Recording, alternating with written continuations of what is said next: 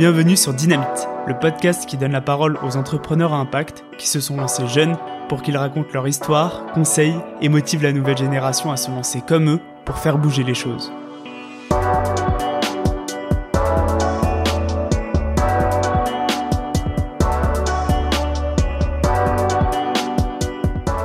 Après un stage en Inde, Benoît poursuit sa carrière chez Decathlon en tant qu'ingénieur produit pour la marque Olayan au Pays Basque. Il vit en Daï, surfe le matin et le soir, mange local, mais ressent une forme de dissonance lorsqu'il voit la chaîne de production de l'industrie du sport. Il dit durant l'interview Ça me paraissait aberrant qu'en 2018, en France, on brûle une tente parce qu'une couture a lâché. Il décide de quitter Decathlon pour lancer son projet, une marque de sac à dos upcyclé à partir de produits sportifs en fin de vie. Le défi est grand. De retour à Lille, il commence à recevoir des palettes de kayak dégonflées dans son jardin et tente, avec sa machine à coudre, de créer un premier prototype. Maxime et Nathan le rejoignent dans cette aventure et 5 ans plus tard, la virgule a vendu des milliers de sacs, structuré une équipe et revalorisé plusieurs tonnes de déchets. Alors comment concevoir un produit complexe comme un sac à dos en matière upcyclée? Quelles ont été les difficultés et les défis de cette aventure?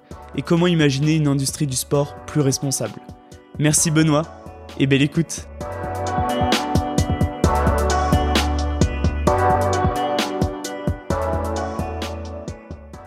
Salut Benoît. Salut Jérôme. Benoît, tu es le cofondateur de La Virgule, qui est une marque euh, de sacs et d'accessoires euh, upcyclés. On va venir un peu sur euh, toutes ces notions. déjà, est-ce que tu vas bien? Ouais, très bien. Merci beaucoup. En pleine forme, c'est l'été. On profite. Trop bien. je commence par une petite question brise-glace. quel est ton sport préféré et pourquoi? Ah, c'est une grosse question parce que je suis, je suis passionné par beaucoup de choses, mais, mais naturellement, je répondrais l'apnée parce que c'est un sport dans lequel dans lequel j'ai des facilités, donc je prends du plaisir et euh, il y a une forme. Je suis quelqu'un, enfin la boîte, euh, tout. J'ai un peu d'anxiété et c'est un c'est un sport qui me sort de tout. on est juste dans vraiment le contrôle, l'évasion. On est obligé d'être à 100% dans le moment dans l'apnée, sinon on peut pas on peut pas performer. Donc c'est un sport qui me qui me fait du bien. Et t'arrives à le pratiquer un petit peu euh, J'en ai fait en j'en ai fait en club j'en ai j'ai pratiqué un petit peu. En vivant à Lille c'est pas le meilleur spot pour faire de l'apnée j'avoue. Mais euh, mais il y a un super il y a, il y a des très bons clubs dans le coin. J'ai arrêté d'en faire en club parce que j'avais besoin justement aussi de d'un peu d'explosivité de de relâcher des tensions. Et du coup je me suis remis au tennis assez fort. Très bien. Super. Je comprends que le choix ait pas été simple. Euh, Benoît je te propose je le propose du coup maintenant chaque invité. Je te laisse le micro. Euh, est-ce que tu peux te présenter et quel est ton parcours? Ouais, donc je m'appelle Benoît Gourlet, j'ai 29 ans aujourd'hui. Enfin pas aujourd'hui, mais en tout cas j'ai 29 ans. C'est pas mon anniversaire. C'est pas mon anniversaire du tout. Euh, j'ai 29 ans, je suis lillois. Euh, j'ai fait euh, j'ai fait vraiment tout mon parcours à, à Lille. Euh, une école privée euh, où j'ai fait collège, lycée, qui était canon. Voilà, où je, mais où je me posais pas trop de questions, je pense. J'étais vraiment, enfin voilà, tout déroulé. Euh, je choisis de faire une école d'ingé toujours à Lille qui euh, m'oblige, ou en tout cas euh, c'est mon choix financièrement de rester vivre euh, chez mes parents, chez la, ma mère, chez mon père. Donc où je fais cinq ans où je m'évade pas non plus, tu vois. Hmm. je passe toujours dans le même cercle, les mêmes potes. Enfin, je découvre, je découvre du monde, mais jusqu'à un stage qu'on est obligé de faire à l'ITEM, qui était mon école. École d'ingénieur, c'est ça École d'ingé, management, ouais. Où c'est un double cursus où on, on fait en fait centraliser les schémas réunis dans une école pour avoir euh, pour être pluridisciplinaire, ce qui est vraiment intéressant pour l'entrepreneuriat. Et euh, stage en Inde chez Decathlon d'un an où là euh, là tout va très vite où justement je sors euh, moi qui ai toujours vécu chez mes parents avec un jardin très nature, suis assez je suis pas introverti mais j'ai vraiment besoin de calme et de nature. Ouais. J'arrive en Inde et là euh, tous mes repères sont chamboulés. T'étais dans une grande ville euh, Ouais, Bangalore, dans le sud, donc 10 euh, millions d'habitants. Ah oui, ouais. Euh, j'arrive en, en colloque avec des Indiens, où j'arrive pour le coup le jour de ton anniversaire, à 5 heures du mat, euh, et, et je suis complètement perdu. tous les sens explosent, il y a du bruit partout, t'es ultra sollicité. Ouais. J'avais 21 ans, le lundi, j'arrive au taf, premier jour chez Decathlon. Okay. On me dit, il y a un problème en usine euh, à Coimbatore, dans le sud, grosse usine textile, 40 000 euh, ouvrière. Ok. Et, euh, et j'arrive, euh, mon, mon contact sur place vient pas me chercher. Enfin, tu vois, tout était euh, tout était vraiment freestyle. Et là, je découvre ce que c'est une usine de production. Je découvre toute la face cachée de ma vie, un petit peu. Ouais. De, de, ok, en fait, quand j'achetais un vêtement, il venait d'ici. une usine Décathlon, enfin une usine où il y a du Décathlon, la ligne d'à côté c'est Ralph Lauren. Ok. Je me disais bah ok, du coup, si c'est les mêmes personnes, quasiment les mêmes matières, pourquoi y a... Enfin en fait c'est vraiment du marketing. Ouais. Euh, donc tout ça je le découvre euh, et surtout je vis une expérience humaine qui est canon.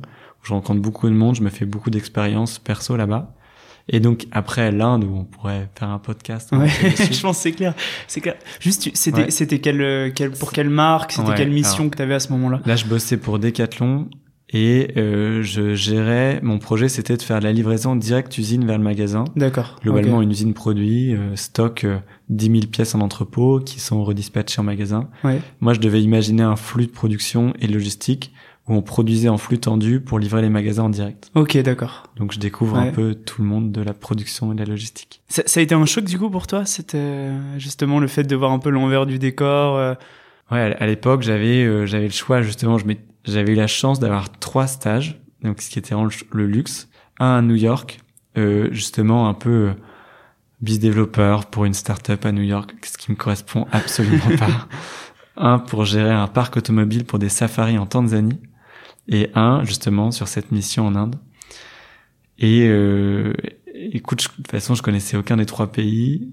La Tanzanie me faisait rêver, mais euh, mais est-ce que c'était enfin la mission euh, pure euh, m'intéressait plus et surtout ça m'ouvrait plus de portes pour ce que je voulais faire plus tard euh, le produit la conception produit la prod m'intéressait beaucoup mais je connaissais pas du tout l'Inde j'avais jamais été en Asie et donc voilà donc c'est c'est comme ça que j'arrive là-bas c'est un vrai choix, ce pays mais c'est le choix de la découverte et, et de sauter les deux pieds deux pieds dans une flaque d'eau quoi sans savoir ce qu'il y a ce qu'il y a dans la flaque ok et donc voilà gros choix et qui, et qui m'a vraiment bouleversé, tu vois. Mais aujourd'hui, j'ai, enfin même, euh, tu vois, euh, euh, c'est pas du tout le sujet du podcast, mais j'ai j'ai l'estomac bouleversé par l'Inde, comme beaucoup de gens qui y sont passés. Ouais. Et tu vois, ça fait sept ans et je peux toujours pas manger comme avant. donc donc ça a évidemment des conséquences sur mon alimentation, mais je pense pas que évidemment sur ma, mm. ma manière de penser aujourd'hui. Et en rentrant, du coup, c'était, c'était, mon but, c'était de continuer un petit peu chez Decathlon. Ok. Même si je m'étais promis de pas faire une carrière Decathlon. Ok. Euh, je rentre et je postule chez Olayan, qui n'existait pas à l'époque, qui était Tribord, mais pour la marque de surf de Tribord de Decathlon, Ok. où le siège est basé à Hendaye dans le sud-ouest. Donc plutôt sympa euh, comme euh, comme expérience. Le, cadre idéal, tout ce dont je rêvais. Et euh, et du coup, je fais pas un CV, je fais un portfolio où je mets des photos, où je fais justement de l'apnée, du surf, euh, du kite, et, et j'envoie un message au directeur technique de la marque en disant de façon, Monsieur Pascal, il s'appelait David Pascal, ça c'était un copain, et, il s'appelle toujours David Pascal. Et, et je lui dis, euh, Monsieur Pascal, je ferai mon stage nulle part ailleurs que chez vous. Euh, je veux un entretien et, et je viendrai vous voir en Daï. Et du coup, euh, lui, euh, obligé de répondre à ce mail ouais. euh, d'un petit jeune euh, qui est, enfin voilà, qui, qui est surmotivé, qui est surmotivé, exactement. Et, et, il me dit pas de souci, tu viens. On était en, en novembre, je pense. Il me dit rendez-vous au début janvier pour un entretien à Handaï. Oh, super. Ouais. Et du coup, pour Lille, moi, je me dis bon bah en étudiant, je vais y aller en covoiturage, en blablacar. Ok. Ça, c'est pour l'anecdote, c'est assez marrant. Je pars en blablacar. Il y avait 10 heures de bagnole. Je me retrouve avec un mec qui sortait de prison et un footballeur dans la voiture. le mec qui sortait de prison euh, se piquait à l'héroïne dans la voiture. Ah oui. On s'est fait arrêter par la douane au péage. On a passé 4 heures sur l'aide d'autoroute. On s'est tous fait euh, fouiller. pire covoiturage, c'était pire covoiturage. on a mis, on a mis plus de 15 heures à aller jusqu'à Handaï. Enfin voilà. Donc ça c'est pour l'anecdote. Et après trois ans magiques euh, à Handaï, euh, surf matin, midi et soir, vie incroyable. Mais gros décalage entre pour le coup ma vie perso ouais. et ma vie pro où euh, je bouge quasiment plus qu'en vélo, on surfe local, on mange local, on vit local. Et à côté de partir en Asie pour produire, de d'avoir voilà un peu un côté un peu schizophrène tu vois en plus toi t'avais vu vraiment l'envers du décor euh, ouais. euh, parce que quand euh, j'avais fait euh, cet épisode avec Hubert de la Vie Belt tu vois lui justement il avait commencé par ce cadre effectivement sympa et après lors d'un voyage aussi en Asie il s'était rendu compte de, de, toute la face cachée Mm. toi tu l'avais vu avant donc peut-être aussi la dissonance petit à petit elle, elle devenait de plus en plus forte à ce niveau-là ouais tout à fait ouais, Ouais. tout à fait et surtout sur la bon, aujourd'hui je suis je suis toujours critique par rapport à notre modèle de consommation ça c'est évident euh, de plus en plus mais avec quand même du recul sur euh, sur la la manière dont on produit je trouve que c'est- très facile de, de critiquer les, les grosses boîtes qui ont atteint peut-être une taille critique par Mhm. rapport à- au monde actuel mais en même temps déjà on est les premiers enfin tu vois je continue à, à- enfin voilà je vis pas en autarcie je continue à consommer un petit peu et euh, et, et parfois les usines sont bien plus belles en Asie avec euh, des critères beaucoup plus forts que ce qu'on peut avoir en Europe ou en France parce que parce qu'ils ont eu de la croissance qu'ils ont pu continuer à investir que ils sont énormément audités aussi ouais. et que du coup euh, c'est pas c'est pas le cas pour toutes les usines en Asie. Ouais. Mais il y a des usines en, enfin, il faut toujours prendre du recul et faire la part des choses. Il y a des usines en, en Asie qui sont gigantesques, qui sont beaucoup plus respectueuses euh, de plein de choses que ce qu'on peut avoir en Europe. Voilà. Ouais, c'est vrai, vrai qu'on a cette image un petit peu noire vraiment où euh, de toutes ces usines euh, en se disant bah finalement euh, voilà les, les conditions sont pas respectées. Toi en tout cas pour être allé sur le terrain euh, justement c'est pas forcément le cas de toutes les usines quoi. Il y a de tout, ouais. Il y a de tout, ouais. vraiment de tout. Mais, du coup, il y a des usines là-bas qui sont vraiment canons Ouais. et qui maîtrisent euh, et, et qui font des produits extrêmement durables et extrêmement bien. Enfin voilà, Hmm. c'est c'est pas c'est pas noir et blanc de l'autre côté. Ok. Justement, jusqu'à quel point tu sens cette euh, dissonance et euh, à quel moment tu te dis euh, bah je quitte euh, Decat et euh, je me lance dans cette aventure? En tout cas, comment elle est arrivée cette idée de de, de lancer la virgule? Alors, il y avait un, un challenge qui me concernait pas, qui était vraiment le, le, le déchet de nos produits outdoor. Ouais. Parce qu'en France, il y a vraiment pas de filière de recyclage pour tous ces produits. C'est en train d'être mis en place. La responsabilité élargie producteur pour les articles de sport et de loisirs. Résumé REP ASL. Ok. Ça va plus vite. Mais voilà, c'est, donc c'est vraiment collecter une boîte française qui va collecter tous les produits en fin de vie pour les redispatcher, voilà. Et du coup, c'est un peu comme pour nos huiles de vidange ou les piles électriques ou les ampoules. Il y a, demain, t'achètes une tente, il y aura une éco-participation qui va revenir à cette boîte qui va collecter. Voilà. Donc tout ça, c'est en train de se mettre en place. Mais il y a quatre ans, on en parlait à peine. Ouais. Donc voilà. En tout cas, trouver une solution pour la fin de vie de ces produits qui étaient incinérés ou enfouis. Ouais. Et moi, en France, en 2000, c'était en, on était en 2018, Ouais. ça me paraissait aberrant. Ouais. En 2018, on, on brûle une tente parce qu'il y a une couture qui est lâchée, Ouais. tu vois. Donc, il y a les réparabilités, après il y a l'upcycling, après il y a le recyclage, il y a plein de trucs. Et après, il y a un challenge qui est beaucoup plus personnel dans, dans la démarche que j'ai entrepris et qu'on a entrepris avec mes associés, mais, mais j'associe pas mes associés à ma démarche perso, qui était de prouver euh, que c'était possible de faire ce qu'on allait faire sans filer. Et par ça, j'entends quand on est voilà, chez Decathlon, il y a évidemment du monde qui croit pas à ce genre de projet. Il y en a qui y croient à fond, qui y vont comme des malades. Et j'étais convaincu qu'il fallait aussi des projets, bah, qu'il faut des projets en interne, mais qu'il faut aussi des petits projets externes qui sont plus dans l'inspiration. Et moi, à titre personnel, de dire, OK, vous y croyez pas, peut-être que vous voulez pas le lancer en interne aujourd'hui, Ouais. mais euh, regardez, je vais le faire sans filer en externe, prouver que ça fonctionne ou que ça fonctionne pas, et, euh, et du coup euh, euh, avoir des vrais arguments en m'étant confronté vraiment et en m'étant cassé les dents euh, sur de l'entrepreneuriat, et que si on arrivait à le faire de notre côté, dire, ok, si on a réussi en partant de zéro avec une enveloppe perso de 10 000 balles, Hmm. pourquoi un grand groupe il peut pas aussi euh, transformer euh, son industrie? Parce qu'aujourd'hui, euh, tu vois, les, les produits sportifs déjà de base, c'est c'est quand même très polluant à, à produire. Enfin, souvent, euh, voilà, c'est des, euh, c'est très euh, très carboné comme industrie. Euh, en fait, c'est juste qu'il n'y a pas de solution. Enfin, je veux dire, tu vois, quand euh, euh, tu prenais l'exemple de la tente ou du sac, etc. C'est juste qu'en fait, il y a, pas d'acteur qui s'est positionné dessus. Ou est-ce que c'est qu'on manque de, est-ce qu'on sait le faire? Tu vois, c'est ça ma ma question. Est-ce qu'on sait le faire et c'est juste que il y a pas d'acteur dessus, ou est-ce que c'est plus complexe que ça?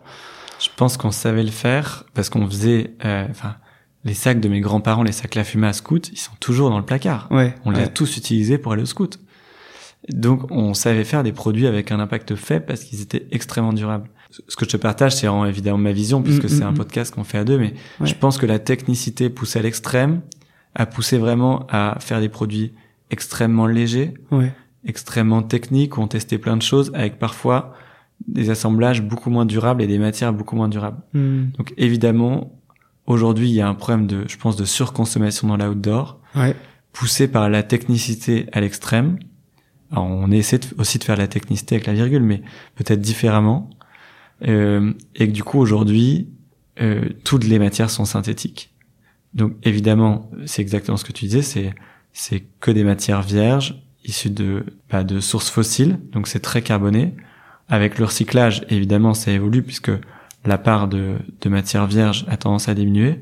Mais je pense qu'en moi, j'ai pas les chiffres, mais en moyenne, on a peut-être à 20%, jamais à 100% de recyclé, où c'est très rare, c'est compliqué.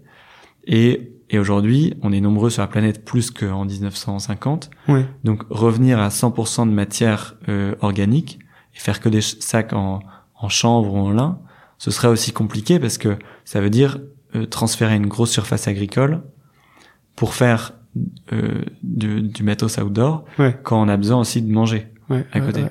Donc ça veut dire décaler peut-être la, une pression vers une autre pression. Hmm. Et ça, j'ai pas du tout la réponse. Ouais, c'est vrai qu'il y, y a ce problème de, de surconsommation aussi de base, quoi. C'est, euh, c'est-à-dire que. Je pense que c'est vraiment Mm. ça le problème. Du coup, des business models de location, euh, ou en tout cas, c'est c'est sûrement aussi une solution pour demain. Donc toi, t'as ce constat qui peut-être te, te met en colère, et ça, c'est vraiment le déclencheur de euh, de ton aventure entrepreneuriale. À quel moment, comment ça s'est passé quand tu fais la transition entre Mm. les deux en mode tu quittes Decathlon et tu lances ta boîte? Comment ça se passe? Ouais, je, ça faisait, ça faisait un, un bon deux ans que j'étais chez Olayan, du coup. Ok, J'étais ingénieur produit de tongs, ok, donc pas du tout le produit qui me faisait, qui me faisait rêver. J'aime pas du tout les tongs, mais euh, produit très impactant où je comprends vraiment du coup effectivement l'industrie. Au bout de deux ans, je dis bon bah j'ai un projet en externe et je dis à David justement, euh, écoute David, j'aimerais euh, j'aimerais quitter la boîte pour euh, pour monter un projet side mais qui profitera à l'écosystème. Donc euh, laisse-moi partir, euh, tout le monde sera gagnant. Euh, après, je- si je voulais partir, je partais aussi, mais mais euh, enfin voilà. Et il dit euh, ok, euh, on va faciliter ton départ dans un an pour créer ta boîte, mais reste un an encore avec nous. Et du coup, je, et du coup, au moment où j'ai le projet en tête et je me, je sais que ce que je veux faire à peu près, ouais, je sais que je vais devoir rester un an dans la chez Decathlon en plus, ce qui me permet un de mettre pas mal d'argent de côté. ouais, Où là, je me mets en mode, euh, je ferme toutes les écoutilles euh, et euh, je remplis euh, mon PEL quoi, en me disant euh, le- les années qui vont venir, j'aurai besoin de un peu de sous de côté si je veux continuer à partir en vacances avec les copains. ouais, Donc là, tac, je mets plein d'argent de côté, je commence à préparer le projet tranquillement et euh, surtout je prépare mon projet en interne puisque je vais avoir besoin des gens que je connaissais chez Decathlon pour lancer le projet. Du coup, j'analyse un peu la situation. Ok, qu'est-ce que je vais faire? Bon, ça avance au fur et à mesure. Des- J'avais déjà lancé une marque de sac à dos ok, qui était faite en chanvre au Népal après mon stage en Inde. Donc le sac à dos, j'aimais bien. Euh, Il y avait un transfert de matière assez simple vers le sac à dos. Enfin, simple, c'est relatif, mais plus simple que si on voulait faire la chaussure, par exemple. Donc, ok, marque de sac à dos, upcycle à partir de matos outdoor. Euh, sur place, à Hendaye, il y a la marque de kayak, il y a les kayaks gonflables qui sont canons. ouais, Et je prends rendez-vous avec l'ingé produit que je connaissais et le patron de marque, Irvin Woods, qui ont été du coup deux des personnes clés au, au début pour me faire confiance. Et du coup, je quitte Decathlon en juillet 2018. Et là, ils commencent à m'expédier des palettes de leurs déchets Hmm. euh, vers chez mes parents à Lille, puisque du coup, je quitte le Pays Bas, je reviens à Lille. Et euh, moi, je me retrouve à, du coup à 25 ans euh, dans la chambre quand j'étais petit Avec des kayaks dégonflés. à, euh, à recevoir des palettes dans le jardin. mais ma mère qui pète un câble, qui est trop sympa, euh, qui a rien dit du tout, et où je commence du coup à tout démanteler dans le jardin, à tester. J'achète une machine à coudre. J'avais appris à coudre chez Decathlon, mais en fait, il y a des gens qui le faisaient mille fois mieux que moi, donc je savais comment marchait une machine. Je m'étais jamais vraiment confronté au, au fond du problème. Et là, je suis tout seul devant ma machine. Donc, quand elle se dérègle, quand il y a un truc, nanan, bah, enfin, je suis tout seul et j'apprends à faire des choses un peu plus. Mais alors, comment comment t'as eu l'idée euh, de, de, choisir le kayak Tu vois, t'aurais pu partir euh, vu qu'il y a tellement de déchets qu'il n'y a rien, t'aurais pu partir sur tout en fait. Ouais, ouais, bah parce que parce que pourquoi le kayak? Écoute, euh, je pense que c'était un peu par opportunisme. je pense que le jour où je suis passé devant la benne et qu'il y avait un kayak arraché dans la benne, je l'ai vu. Il était fait en polyester du polyester 600 denier, du, du P600. Et, euh, et en fait, c'est un matériau que Decathlon utilise beaucoup aussi sur ses sacs à dos. Ok. Donc euh, la matière est la même, tac, on fait des tests. Et, et là, on, ça aurait pu être plein de trucs. Et surtout, j'avais quand même posé la question à Nico, faire un extract qualité de ce que tu reçois par an, savoir est-ce qu'il y en a trois qui reviennent par an ou plutôt 500 quoi. Là, si on fait un petit point, t'as 25 ans, t'es revenu chez tes parents, t'as quitté des cats, tu te retrouves avec des déchets euh, que des cats t'envoient, tu sais faire un sac à dos, un peu coudre. Bon, tu, tu commences par quoi euh, Comment on fait un sac à dos? Tu commences par quoi? Est-ce que tu commences par euh, faire des croquis ou est-ce que tu commences par faire des essais avec la machine à coudre? Enfin, ça se passe, ça se passe comment? Déjà, je voulais vraiment, en créant cette marque, qu'elle soit singulière, que qu'on crée une vraie marque, qu'il y ait une vraie identité, euh, de la cohérence. Donc là, je vais voir Mathias Goulard, qui est qui est dans la boîte depuis le début, qui est toujours chez Decathlon, qui est notre directeur artistique, et du coup qui signe un avenant à son contrat, puisque quand tu bosses chez Decathlon, t'as pas de bosser pour ah une autre marque de là-dedans. Son boss très sympa lui fait signer un avenant, il peut bosser pour nous, et on commence vraiment à, à faire des croquis et aller très loin, parce que ce qu'on veut faire avec la virgule, c'est du sac technique. Ok. Et, et, on va en reparler. C'est là, là en gros, c'est un gros challenge et ça a mis du temps à se dessiner. Mais en tout cas, on dessine du sac technique avec un vrai usage vélo du sac soudé, euh, fait en stand-up paddle, donc matière drop stitch super compliqué à désassembler. On va vraiment vraiment loin dans le concept. Ok. Et au moment de transformer la matière, de prototyper, on n'y arrive pas du tout. C'est-à-dire? On avait vu beaucoup trop gros. Ouais. Et on trouve pas de d'usine euh, qui permet de, euh, de de fabriquer les sacs qu'on imagine. Ok. Donc quand on va les voir, ils disent non mais c'est trop compliqué. Ou, bah en coup de prod, il y en aura pour 300 euros. Ah nous, oui. on veut pas faire une marque où on vend des sacs 900 euros, tu vois. Bah ouais, c'est clair. Là, là, je pense que c'est pas simple parce que je pense qu'il y en a plein où tu passes presque du, si on schématise, euh, de, de la presse PDF à vraiment ton, ton, Ouais. enfin la réalité quoi. Et ça, je Ouais. pense qu'il y en a, il y a beaucoup de dé- désillusions là-dessus quoi. Ouais, Il y a beaucoup de désillusions. Et puis euh, nous, on a rencontré, enfin Hubert, euh, mode de la vieille belt, euh, qui est un, un modèle pour pas mal de monde dans le SS, dans l'upcycling, qui, qui montre que son modèle fonctionne. Et du coup, on se dit bah attends, son modèle fonctionne. Euh, Hubert, on l'a rencontré, euh, lui, il, il pousse vraiment à ce que les autres se lancent parce que bah, il peut pas upcycler tous les déchets tout seul. Donc euh, on prend la même recette et on, et on recommence. Donc ESAT, upcycling, euh, local, tout. Et en fait, euh, bah, la recette, elle fonctionne, mais mais elle fonctionne, mais pas pour tout le monde de la même manière. Donc, euh, on trouve un ESAT pour faire un sac à dos. Alors un ESAT, c'est quoi Un si é- tu peux pardon, préciser ouais. C'est un, un établissement qui emploie des personnes en situation de handicap. Ok. C'est eux que t'es allé voir au début C'est eux que je vais en voir leur montrant un peu le voilà le, le croquis, le, le prototype et en leur disant est-ce que on pourrait, euh, est-ce que vous pouvez faire ça quoi? Est-ce qu'on peut vous filer des kayaks à l'entrée et à la sortie de l'atelier, il y a des il y a des sacs à dos. Là ils disent ça va être chaud, ça coûte 300 euros minimum quoi. En gros c'est ce qu'ils vous disent au début. Ouais, ouais, alors plus sur cette version-là, mais c'est qu'on avait été à des premières usines où avec les premiers croquis, ça allait pas du tout. Ok, Là, en tout cas, on est ils disent oui, ça va être possible, mais on se retrouve quand même, du coup, après les premiers protos, sur euh, un coût de revient du sac autour de 60 euros, Ok. ce qui est, ce qui est énorme, tu vois. Mais Le- vous le- aviez simplifié le modèle, tu vois On l'avait simplifié, Ouais, ok, on avait réussi justement à, à faire un truc plus simple, peut-être plus un sac du quotidien, Ouais, où on se dit, le sac ultra technique de montagne, en fait, c'est pas pour nous. ouais, ok. on va pas y arriver.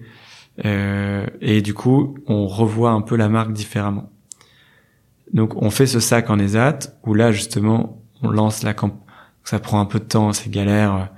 Les retours de Decathlon fonctionnent pas du tout comme on l'imaginait. On reçoit pas du tout les- le nombre de kayaks qu'on devait recevoir Ok. parce que les, les équipes en magasin tournent, sont pas au courant du projet. Hmm. La logistique retour, on voulait faire une tournée du laitier où les, les, les camions livraient les magasins, reprenaient les défectueux, nous les renvoyaient à Lille. Ça marche pas du tout. Ok. On met, euh, on met super longtemps à recevoir assez de kayaks pour lancer une prod, à Calais, euh, on a problème qualité sur problème qualité parce que faire un sac, c'est quand même super compliqué. Ouais. Donc, euh, on va droit dans le mur. Ok. Tu vois. et, et mais pleine bourre parce que euh, on met pas les freins parce que euh, parce qu'on se dit le test est encore très local, très petit. Ouais. On produit 150 sacs et euh, si on doit se planter, autant y aller vite. Tu Ok. Ok. vois. Ouais. Autant y aller à fond. On apprendra au max. Les, Donc, sa- les sacs au, au début, euh, est-ce que, enfin, ça a mis du temps avant que enfin euh, l'atelier produise le sac que vous imaginez, enfin, qu'il y ait vraiment la cohérence entre euh, le dessin et euh, le sac? Est-ce qu'il y a eu aussi un peu, ouais, ça a mis du temps? Est-ce qu'il y a eu des vraiment des, des prototypes qui ressemblaient à rien? Enfin, Ouais, on a mis six mois. Six mois? Ah ouais. Ok. On a mis six mois à- pour vraiment avoir des protos clean, tu vois, avec Ouais. beaucoup d'allers-retours à Calais. euh. Ouais, ouais, c'était, c'était, c'était freestyle et, euh, et surtout, le niveau de finition pour un sac qu'on allait vendre 120, 130 euros était compliqué. Ouais. Donc aujourd'hui, au bout de trois ans, ça va beaucoup mieux. Ce niveau Ouais. de finition, il a, il a évolué. Mais on met beaucoup de temps et surtout, une fois qu'on, sur une vidéo, tu montres ce que tu veux. Ouais. Donc quand on fait la vidéo de crowdfunding avec euh, avec Max, euh, un de mes enfin un de mes associés aujourd'hui, et Thomas qui est un copain qui est vidéaste, on montre ce qu'on veut Ouais. et on se dit bah une fois en prod, une fois qu'on va industrialiser, tout ça on l'aura réglé. Pas du tout. et, et Donc là, c'est en mode euh, presque un all-in, tu vois, en mode euh, vas-y, on y va. euh. on y va on y va à fond et les Ouais. gens qui ont acheté les sacs, bah il y a eu de la fierté de nous accompagner, mais aussi de la déception, je pense, par rapport au niveau de qualité. Hmm. Alors moi, du coup, je pouvais plus le voir en photo ce sac parce que parce que je savais tous les problèmes qu'on avait rencontrés et j'avais vraiment envie de passer à autre chose. Mes associés qui sont arrivés plus tard dans l'aventure disaient mais non mais il est canon, il est plébiscité, Hmm. on va juste ré- résoudre les problèmes qualité Ouais. et continuer à le vendre puisque les gens l'aiment bien. Et et du coup canon, les gens l'aiment bien, on a résolu les problèmes qualité et en fait surtout pour aller au bout de la recette qui marche pas, ce qu'on voulait nous c'était industrialiser un sac à dos en ESAT, technique nan. Donc on mettait une pression aussi sur la capa de prod parce que nous, euh, bah on a des charges, on a des trucs, on a besoin de vendre une certaine quantité pour être rentable, et on met la pression sur les AT gentiment, tu vois, on n'est pas. Hmm. Mais on met quand même un peu la pression à notre manière en disant bah, il nous faut autant parce que sinon euh, ça marche pas, notre modèle fonctionne pas. Ouais. Et du coup, quand tu mets la pression sur le responsable atelier, la pression elle est descendante Ouais. à chaque fois, euh, c'est sur le niveau inférieur. Et les, ces personnes en situation de handicap, pour lesquelles on a amené une mission qui était canon, de transformer des kayaks qui devaient être jetés en sac à dos, où la télé, elle vient régulièrement filmer les attes, euh, la couture, faire des interviews. Hmm. Il y, a une énergie, il y a une énergie de dingue qui se crée. Dans le même temps, on, on crée euh, une, justement un peu de, de crainte parce que quand on arrive à des problèmes qualité qu'on veut résoudre, nanana, Hmm. on veut on veut toujours un peu plus produire et en fait aujourd'hui on dit non mais Calais c'est de la production à la demande parce que la personne qui veut un SAT fabriqué en ESAT upcyclé nana elle est prête à attendre deux trois semaines Ouais.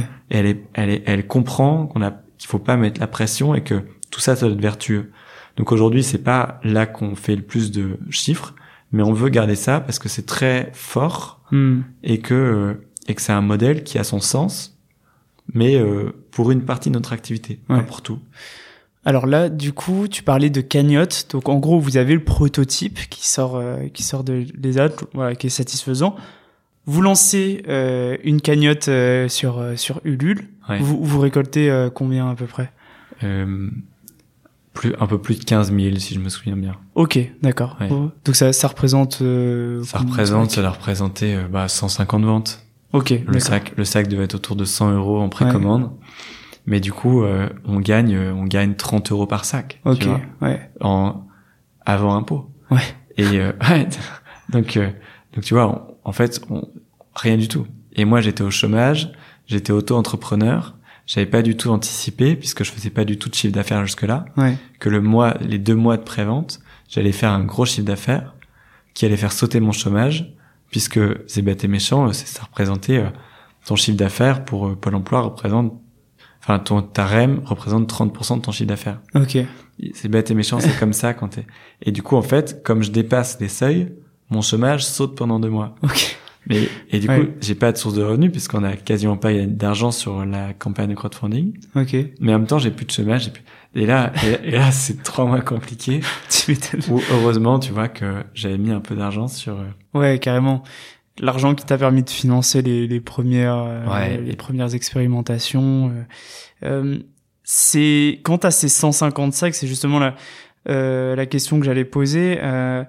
Est-ce que c'est, enfin, quand t'as une campagne qui fonctionne, est-ce que c'est aussi, tu vois, un peu le revers de la médaille, c'est de se dire maintenant, bah, faut assumer quoi, euh, le truc et que c'est pas euh, toujours évident et c'est peut-être du coup ce qui a conduit à peut-être mettre un peu la pression en mode bon les gars, on, on a 150 commandes d'un coup. Euh, on, a, on, avait promis une livraison pour octobre, on a livré en janvier. Ok. Rien de catastrophique, mais tu reçois quand même tous les jours un mail de quand est-ce qu'il arrive mon sac. Ouais. Donc oui, effectivement, tu mets un peu la pression. Heureusement, on avait plafonné les préventes. Ok. Puisque euh, on savait pas combien on allait collecter de kayaks pour faire les sacs. Donc on pouvait pas en vendre 10 000 puisqu'on savait très bien que on n'allait pas en récupérer 4 000 des kayaks. Ok. On fait trois sacs dans un kayak. Ok. Euh, donc voilà, donc on a vraiment plafonné et heureusement qu'on a plafonné, sinon on s'en serait pas du tout sorti si tu fais un, un, un petit bilan, comment ça se passe pour ces 150 sacs? Ok, il y a du retard peut-être sur euh, sur l'envoi, mais est-ce que les clients ils sont contents? Est-ce que ça fonctionne? Ouais, globalement, globalement, les gens sont très contents, ça fonctionne. Ok. C'est vraiment le, le début d'une belle aventure. Mais, mais très vite, on a, ce que je te disais, très vite, on, a, on a des défauts qualité. Ok. Une bretelle qui lâche, un zip qui lâche, euh, parce que euh, bah, parce que j'étais tout seul et que euh, et que je passais pas mon temps dans l'atelier, que eux c'était la première fois qu'ils faisaient du sac à dos.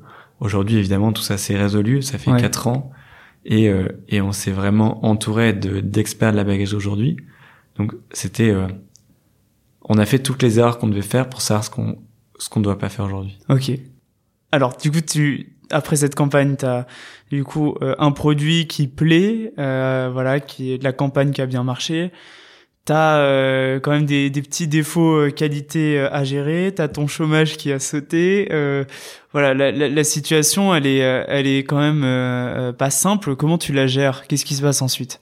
Déjà, je je je, je, surfais tous les jours quand j'étais dans le Pays Basque. Et là, j'ai un gros manque quand je reviens à Lille pendant les six premiers mois. Ok. Et je vais boire un, un verre dans un dans un bar. Et j'ai des potes qui me disent, mais Ben, on part euh, à 2 heures du mat, on part au Maroc surfer. Viens. Ok. Et moi, j'ai mon surf et, et, et, la combi qui sont toujours dans la bagnole. Et je dis, attends, je suis en train de monter une boîte, euh, j'ai des gens à livrer, c'est un peu le bazar. Non, non, non je, je perds pas. Donc je rentre chez moi, je me couche, et j'oublie, j'avais oublié mon portefeuille au bar. Donc je me relève, je repars en skate chercher mon portefeuille, je repars me coucher. Ouais. Et là, j'ai ma, ma, copine qui va à Paris qui m'appelle, non mais vas-y, ça te fera du bien et tu reviendras avec beaucoup plus d'énergie pour gérer tous les problèmes que tu as en ce moment. Et donc à minuit, je me relève, je prends mon surf, ma combi, jette un maillot de bain dans mon sac et euh, et, et, justement je pars avec les copains surfer une semaine au Maroc. Okay. Ça c'est un peu conseil pour les gens qui se lancent. On est très dur envers nous-mêmes et en fait euh, de temps en temps, euh, voilà, faut quand même prendre des vacances. Euh, ouais. Faut quand même euh, se faire du bien. Alors aujourd'hui, je prends plus enfin je prends plus l'avion sauf quand vraiment il y a un truc que je peux pas résoudre autrement du coup ça ça pourrait être une excuse pour le prendre quand je veux mais pas du tout et, euh, et du coup je prends un avion on file tac on revient donc canon et, et effectivement en revenant beaucoup plus d'énergie hmm. on résout plein de choses et, et, et après par contre il y a l'après crowdfunding Ouais, ça doit être dur parce que c'est vrai que je me dis, euh, on voit plein de super projets sur Ulule dont on n'entend plus parler après. après. C'est super dur, je pense, de, de, de, créer une communauté, de garder les gens. Comment, comment vous gérez ça du coup? Puis, bah, En fait, t'as ce t'as ce côté un peu down où t'as créé une communauté. Ouais. T'as commencé à vendre. En tout cas, t'as vendu d'un coup, t'as produit. Ouais. Et après, pas dit que les ventes elles continuent. Ouais, ouais, c'est ça. Et et pour revenir à Hubert qui a une communauté de dingue qui est très fort justement qui a un gros charisme j'ai pas euh, j'ai pas cette présence tu vois. Ouais. on a chacun nos forces j'ai pas cette présence. Et du coup euh, il faut que je trouve des solutions pour vendre. Il faut que je crée une marque radicalement différente de ce que fait Hubert. Et du coup là on se dit ok il faut tout de suite relancer des produits. On peut pas vivre sur ce sac on peut pas vivre sur les aides de Calais ça fait partie de notre écosystème mais il faut qu'on aille beaucoup plus loin et là, euh, bon, globalement, j'ai pas toute la chronologie en tête. Tout ça, ça prend un peu de temps. L'histoire des kayaks, d'un on essaie plein de trucs. Et là, euh, surtout, Nathan arrive dans l'entreprise. Nathan, du coup, c'est notre troisième associé. Il y a eu Max, Ouais. dont j'ai très rapidement parlé. Nathan arrive. Et Max était, pu- était étudiant quand on a lancé la boîte. Donc, Ouais. il est vite parti au Portugal bosser pour une autre boîte parce qu'il pouvait pas bosser pour nous. Il avait pas de chômage, pas d'argent à ce moment-là. Nathan arrive et justement avec la volonté que on passe d'un projet d'une auto-entreprise à une société et, à une- et voilà passer à l'échelle supérieure. Et là du coup t'as le Covid tombe Ok. et on a le temps, on a enfin le temps de prendre du recul et de se dire ok on redessine des sacs, on a des nouveaux sourcing matières puisque le but c'était pas de traiter que les kayaks gonflables Ouais. c'était de traiter plein de trucs. On était chacun euh, chez soi. Et là, on, on a des contacts pour le Portugal, pour des usines de prod Ouais. qu'on veut aller visi- euh, visiter. Pas facile de se déplacer à ce moment-là, en plein Covid. Ouais, carrément. On arrive quand même à y aller. Euh, avec Nathan, on avait conçu un, un duffel bag, un sac de week-end. Ok. Et là, euh, et là, on est sûr que le produit est canon. Ouais. Et, euh, et derrière, bah, en fait, le produit était vraiment canon. On avait, on avait pris le temps de l'industrialiser, de bosser sur la conception, Ouais. De rencontrer un bel atelier au Portugal pour le fabriquer, qui a euh, 70 ans d'expérience dans la bagagerie. Ouais. C'est le fils des fondateurs qui gère l'atelier. Ils sont 20, 20, 25 euh, couturiers, couturières à faire que de la bagagerie. Et là, du coup, on tient notre modèle.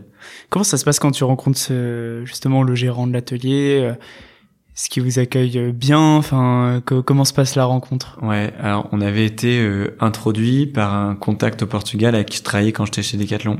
Ok. que j'avais contacté justement pour identifier ces, cette usine. On a, en fait, on avait, on avait, pro- euh, on avait profité d'un programme de la CCI qui nous permettait de visiter plein d'ateliers.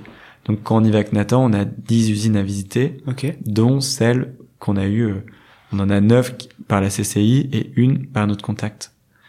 Et du coup, on les, on les visite toutes. Et c'est clairement celle par notre contact qui était au-dessus Ouais. qui comprenait ce qu'on voulait faire, qui avait un gros savoir-faire, qui faisait du sac de montagne. Et là, on se dit, ah mais en fait, ok, en ESAT, dans le Nord, on avait du mal à faire du sac technique. Ouais. On peut faire plein d'accessoires où on n'a aucun problème qualité, Ouais. des houssordies, des trousses de plein de trucs, tout ce que tu veux.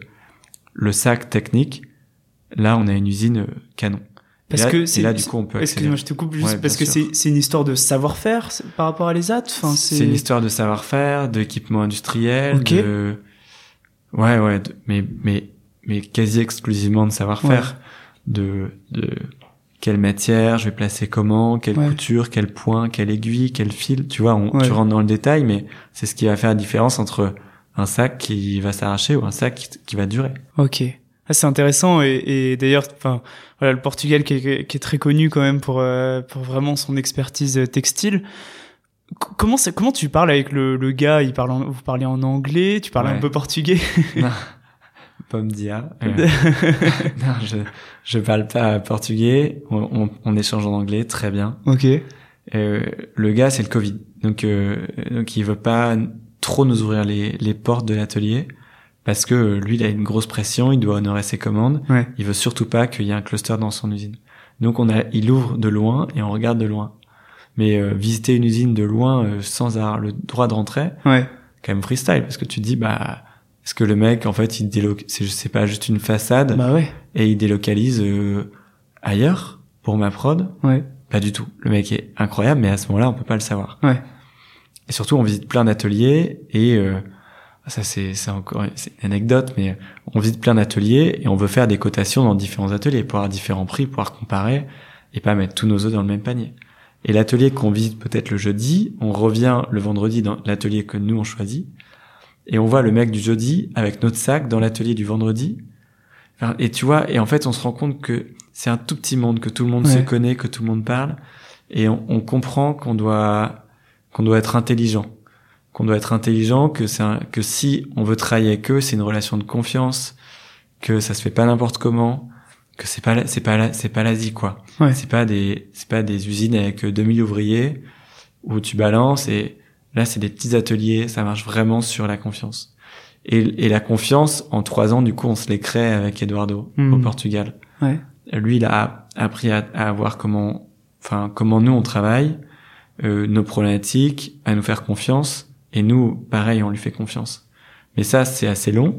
Il y a des usines qui sont en France qui pourraient faire la même chose, mais il y en a moins. et évidemment pas au même prix. Et, à, la, et à la fin, on a beau dire, nous aujourd'hui un sac c'est 130 euros en moyenne chez nous. Le SMIC est plutôt à, on va dire à 800 euros au Portugal. Évidemment, les coûts sont moins chers. Hmm. Et en plus, la qualité de tous les tests qu'on a fait est meilleure. Donc, euh, on fait ce choix de notre modèle, c'est on collecte, on découpe toutes les matières et on les lave dans des entreprises d'insertion dans le Nord-Pas-de-Calais, près de chez nous. Ouais. On fait des, des palettes très optimisées qui sont qui partent au Portugal, du coup, chez le confectionneur. Et lui, il a des kits prêts à coudre. Hmm. Ouais, il a un peu de découpe à faire encore, mais il a des trucs à plat. On lui envoie pas des kayaks et des tentes. Ouais. On lui envoie euh, des rectangles, nickel, où lui, il a plus qu'à prendre et il travaille comme s'il travaillait presque Hmm. avec un, une marque de sac à dos classique qui lui enverrait des rouleaux. Et tu, tu laisses le, du coup, la, la production du premier sac, tu, aussi, tu la, tu la délocalises au, au Portugal. Non, elle est toujours en Elle est cours. toujours là-bas. Elle est toujours en cours à Calais, Ouais. en ESAT. Mais, euh, mais on travaille avec eux pour euh, transformer le modèle et justement faire de la, faire à la commande. Hmm. Et surtout, on a rencontré plein d'autres ateliers en France qui sont canons, Ouais. qui se donnent la même mission que nous de faire au plus local et qui nous aident au quotidien. Mais on y va de manière peut-être plus incrémentale. Ouais. Aujourd'hui, bah, on a grandi, on peut, on peut plus prendre les risques qu'on a pris au début. Enfin, ou en tout cas, ces risques seraient plus dangereux. Ouais. Donc, les sacs sont canons au Portugal. On n'a pas envie de changer Ouais. là-dessus, en tout cas. Et quand on peut refaire des équipements plus proches, on les fait. Donc là, tu vois, on a, on a fait, euh, c'est un peu dur à raconter, mais une frite de sécurité qui est en gros un gilet jaune upcyclé qui s'accroche à l'arrière de ta selle de vélo, qui est du coup un dispositif réfléchissant qu'on produit dans une entreprise d'insertion à Lille. Ouais. Donc voilà, quand on, on fait toujours au plus local, mais avec un ratio durabilité, valeur humaine, valeur Ouais. environnementale, valeur technique. Et euh, du coup, quand tu lances ces nouveaux produits après ta campagne euh, sur Ulule, ça prend. Enfin, je veux dire, tu vois euh, que, que ça commence à marcher. Ou aussi, est-ce que vous avez tenté des produits qu'on pas pris et vous avez laissé tomber? Enfin, comment ça se passe l'après du coup? Tous les produits qu'on a qu'on a fait pour l'instant fonctionnent très bien. Ok. Mais par contre, ils ont besoin de trouver leur public Ouais. parce que bah, on est sur un, un sac à dos, il y a une grosse concurrence à 130 balles. Ouais. Euh, je comprends que ce soit un budget. En fait, c'est plus le prix normal d'un sac à dos, mais ce qu'on pourrait connaître aujourd'hui. Un sac à 3 euros, ça a pas beaucoup de sens. Ouais. Euh, mais en tout cas, il faut quand même que les gens comprennent ce qu'on fait, parce que du coup, toute notre chaîne de valeur a justement beaucoup de valeur. On en Mhm. met partout. Mais si les gens sont pas au courant de tout ça, pourquoi ils achèteraient chez nous plutôt que chez quelqu'un d'autre? Ouais. Et là, euh, c'est plutôt le boulot de Nathan, mon associé, et de Hugo, qui est notre responsable communication, c'est faire passer tout ça Hmm. et trouver notre canal de distribution parce que euh, on a des coûts de revient qui sont très élevés Ouais. et que du coup on, on peut pas être en boutique. Aujourd'hui nos sacs seraient en boutique. Je peux je peux pas te dire que ce serait une tuerie mais mais je, mais je pense que ça fonctionnerait extrêmement bien. Bien, ça fonctionne très bien aujourd'hui en e-commerce, Ouais. Mais on a mis beaucoup de temps à quand même à trouver notre public aussi parce que même si on trouve l'atelier au Portugal, lui euh, il a un planning de prod qui est calé sur l'année. Donc pour trouver une place dans sa prod, c'est Ouais. compliqué. Ouais, carrément. Et donc euh, Noël 2021, on, fait on fait du stock, on se stocke et on a une grosse commande d'une asso qui en veut pour tous ses donateurs. Et hop, plus de, plus de stock. Ouais. Canon, tu vois. Ouais, trop bien. Canon, mais en même temps du coup, D'autres problèmes. on n'a pas testé, on n'a pas testé Ouais. est-ce qu'on pouvait rencontrer notre public puisque Oui. hop, c'est un un client qui a tout pris. Donc euh, très dur de mesurer la désirabilité de notre, notre marque. Euh, depuis euh, depuis un mois où on a enfin du stock, où on a Ouais. lancé nos nouveaux sacs à dos, on la mesure beaucoup plus et euh, et on la mesure bien, c'est intéressant, ça nous fait du bien. Et aujourd'hui, du coup, vous avez vendu combien de sacs? Et si vraiment on parle en termes d'impact, vous avez euh, revalorisé euh, combien de matières? C'est on a été très mauvais là-dessus, on n'a pas fait un compteur où on a calculé depuis le début. Ouais. En termes de sacs, je te dirais que on a peut-être vendu 1500 euh, 1500 sacs euh, depuis le début et cette année là, on en produit 3000 à peu près. Ok. Donc on a quand même une vraie croissance qui est intéressante. En termes de tonnage de matériaux, euh, je, dirais qu'on a collecté mais c'est vraiment la grosse hein. Ouais. Entre euh, entre 7 et 10 tonnes de matériaux cette année, c'est à peu près ça. Ok. Tu veux amener le projet jusqu'où? C'est une très bonne question. c'est un exercice de vision. On fait un peu de conseil avec Nathan en entreprise qu'on adore faire pour les autres, qu'on fait pour nous aussi. parce que la pause. c'est clair dans notre tête, mais en même temps, mais c'est, mais c'est pas si facile que ça parce que c'est là qu'on a été très pris par euh, le quotidien. Moi, ce que j'aimerais vraiment, c'est, c'est concrètement, c'est proposer une alternative à ce qui se fait aujourd'hui. Euh, on fonctionne, on est très dans les chiffres, on est très connecté à l'environnement de, de bons potes, du Shift Project, de tout. Donc, on a vraiment conscience de ce que c'est la neutralité carbone et en fait, j'ai envie de proposer aux, des, aux gens des solutions qui leur permettent de l'atteindre. Donc, si aujourd'hui je peux diviser par 10 l'impact d'un sac à dos, eh ben, et ben, je leur permets aussi de continuer à vivre, à explorer, à partir en nature, à partir baroudé. Ouais. Mais euh, avec un objectif d'aller vers cette neutralité carbone. Ça, c'est un objectif de boîte. Donc, notre, moi, ce que, on a une vocation à être européen, pas forcément mondial parce que, ou mondial, mais avec, avec le schéma dupliqué euh, localement. Mm. Donc j'ai envie de proposer une alternative à, à beaucoup de produits là-dessus. D'un point de vue purement perso, j'ai envie d'emmener euh, la boîte vers quelque chose, mais on est trois associés, donc c'est vers, vers le sauvage. Et c'est vraiment ça qui me, moi, qui me m'attire aujourd'hui.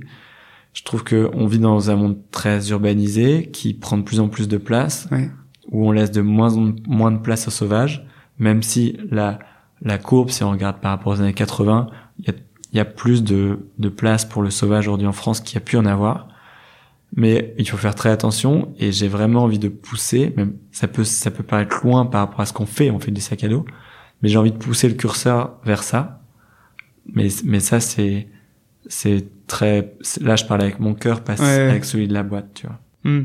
Non mais c'est super intéressant effectivement et et je trouve que à chaque fois que je parle avec des des entrepreneurs engagés, il y a justement ce côté euh, qui ressort où à chaque fois tu vois, c'est vraiment le tu ressens vraiment cette motivation et cette euh, cette mission qui sont données et cette euh, cette contribution qu'ils ont envie d'apporter ça ça je trouve que c'est vraiment passionnant dans dans les échanges qu'on a même si effectivement c'est c'est juste que ça, ça, ça met du temps mais en même temps peut-être c'est aussi ce qui permet de tu vois, de passer un peu les coups durs aussi quand quand on a plein de déchets de kayak sur le sur le dos ou des trucs comme ça.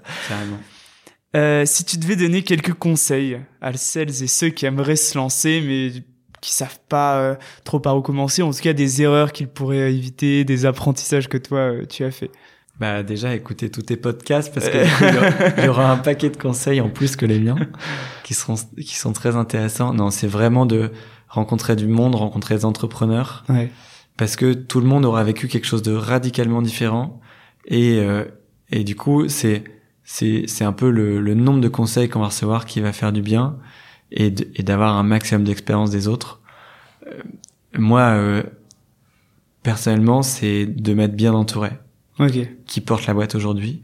Évidemment, je donne tout ce que j'ai pour que ça fonctionne bien, mais euh, mais j'en suis capable parce que j'ai des associés, on a une équipe et on a des partenaires qui à qui on peut faire extrêmement confiance.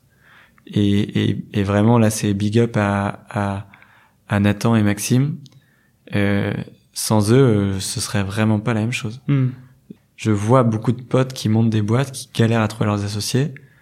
Il y en a qui veulent, qui en ont pas besoin, et tant mieux, ils savent qu'ils fonctionnent comme ça. Pour ceux qui sentent qu'ils ont besoin d'avoir un associé mais qui le trouvent pas, c'est souvent très compliqué. Ouais. Et, euh, et du coup, c'est, c'est des rencontres parfois qui tiennent qu'à un fil, mais qui peuvent vraiment changer l'avenir de la boîte. Je vais te poser une dernière question. Prends le temps euh, qu'il faut pour préparer ta réponse. Et ça va conclure du coup notre, notre podcast. Benoît, pour toi, il sera comment le monde de demain? Là, tu me, poses, tu, me poses une question à un moment de ma vie où je me pose vraiment beaucoup de questions. Ouais. Euh, J'attends un enfant, donc euh, j'espère qu'il sera beau. Félicitations. Mais, euh, enfin, on attend parce que j'attends pas tout ça. mais d'un point de vue purement pragmatique, je pense qu'il va être dur. Ouais. Ouais. On va pas se mentir là dans le podcast je pense qu'il va être dur et je pense que il faut bosser à fond sur la résilience, mm. sur la sobriété et euh, commencer à construire un, un, beau monde pour demain. Je pense que ça passe vraiment euh, par par euh, ouais par plus de résilience locale et beaucoup de souveraineté sur ce qu'on est capable de faire en local. Parce que parce que je pense qu'on va avoir pas mal de surprises et pas mal de challenges à relever. Mais pourtant, je suis un éternel optimiste mm. et, et je continue à croire que on continuer à faire de très belles choses. Très bien, bah écoute, on va, on va finir sur cette note à la fois réaliste, je pense, clairement, et aussi un peu de quand même d'espoir euh, là-dedans. Euh, C'était super inspirant. Merci euh, beaucoup Benoît d'être passé au micro de Dynamite. À bientôt. À bientôt. Je partage vraiment cette vision de l'entrepreneuriat impact qu'a Benoît. L'idée c'est pas de changer le monde avec des sacs à dos, mais c'est de proposer une vraie alternative de consommation pour dépolluer cette industrie du sport, tout en gardant en tête que le vrai problème, c'est la surconsommation. Il faut penser à l'impact de son produit au sens large. C'est bien de penser à l'impact de la production, des matières utilisées, mais il faut intégrer dans la réflexion la durabilité du produit et son prix qui doit rester accessible. Il faut donc réussir à trouver la bonne formule entre tout ça pour avoir le plus d'impact auprès du plus grand nombre. Enfin, j'ai bien aimé ce conseil de prendre du recul, même lorsqu'on est au cœur de la tempête. Prendre des vacances, revenir avec plus d'énergie, c'est vraiment à garder en tête. Merci d'avoir écouté Dynamite. Si vous avez aimé cet épisode, n'hésitez surtout pas à mettre plein d'étoiles sur vos plateformes de podcast préférées, à suivre Dynamite sur Instagram dynamite.podcast et en parler un maximum autour de vous. Vous pouvez également m'envoyer des messages pour me faire part de vos remarques ou de vos questions, ça m'aide vraiment à améliorer le projet. Je suis Jérôme Codias, créateur de Dynamite, un podcast engagé pour mettre en lumière d'autres modèles pour cette nouvelle génération afin d'imaginer une société plus juste et durable. Merci et à bientôt